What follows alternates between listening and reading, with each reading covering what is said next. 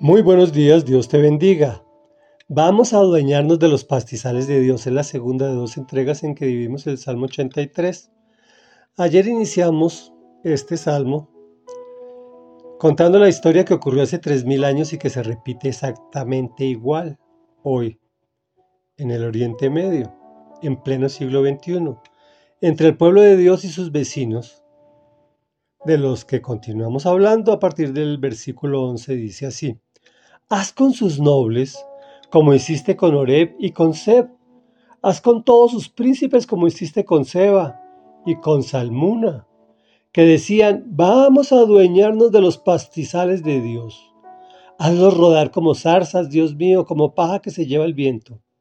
Y así como el fuego consume los bosques y las llamas incendian las montañas, así persíguelos con tus tempestades y aterrorízalos con tu tormenta.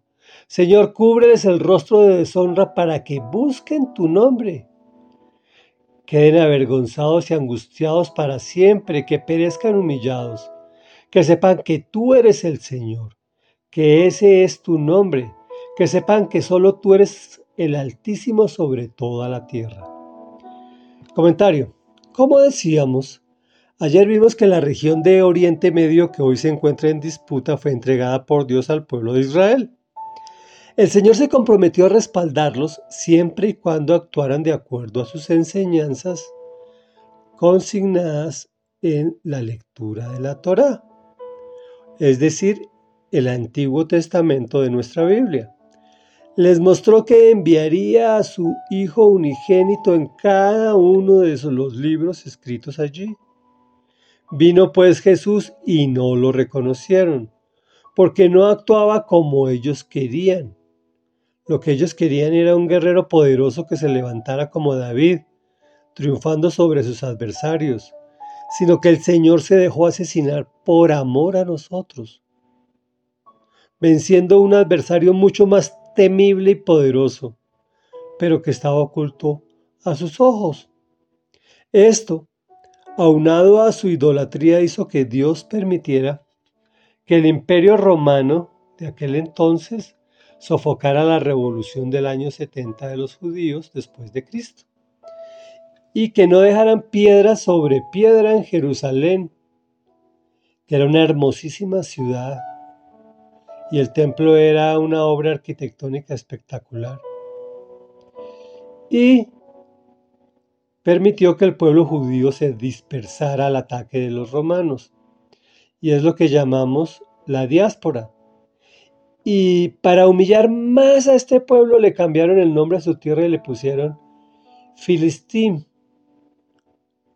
que viene de Filisteos o Palestina, como fue cambiando el nombre, pero es, lo mismo.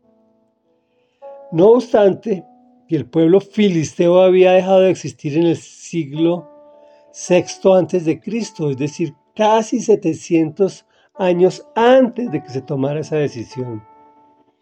Como entenderás, Dios tiene un propósito específico en esa tierra.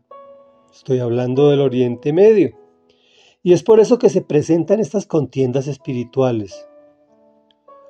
Nuestro tema nos muestra lo que quieren los terroristas del Hamas. Hoy, al igual que lo describe el Salmo, vamos a adueñarnos de los pastizales de Dios, es decir, la guerra ni siquiera es contra los israelitas, ni siquiera es contra los judíos, es contra Dios. Es un tema espiritual.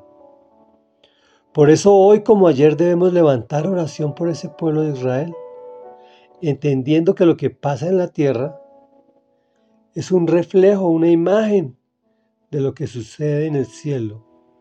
Y el foco de su oración era y es, hazlo rodar como zarzas, Dios mío, como paja que se lleva el viento.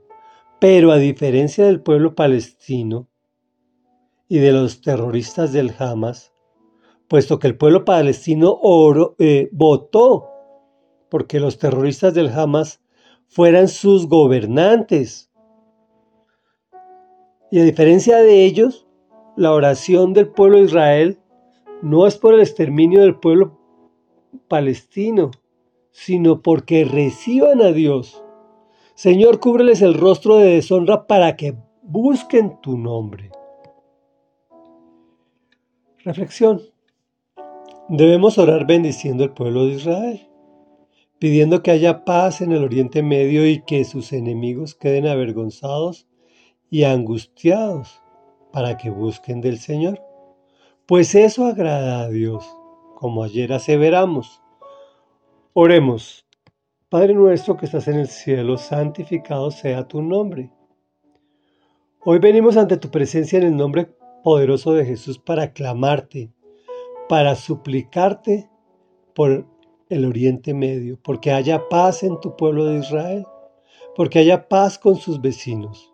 Señor, nosotros tenemos claro que Satanás es quien mueve el corazón de Hamas y del pueblo palestino para acabar, para exterminar al pueblo de Israel. Gracias Señor porque Tú nos has puesto a orar por este pueblo de Israel y por esa tierra de Oriente Medio y lo hacemos en el nombre poderoso de Jesús. Te clamamos por la paz para Israel, por la paz en el Oriente Medio, por la paz para palestinos y para israelitas. Te lo rogamos en el nombre poderoso de Jesús, porque es tu buena y agradable voluntad. Amén y amén.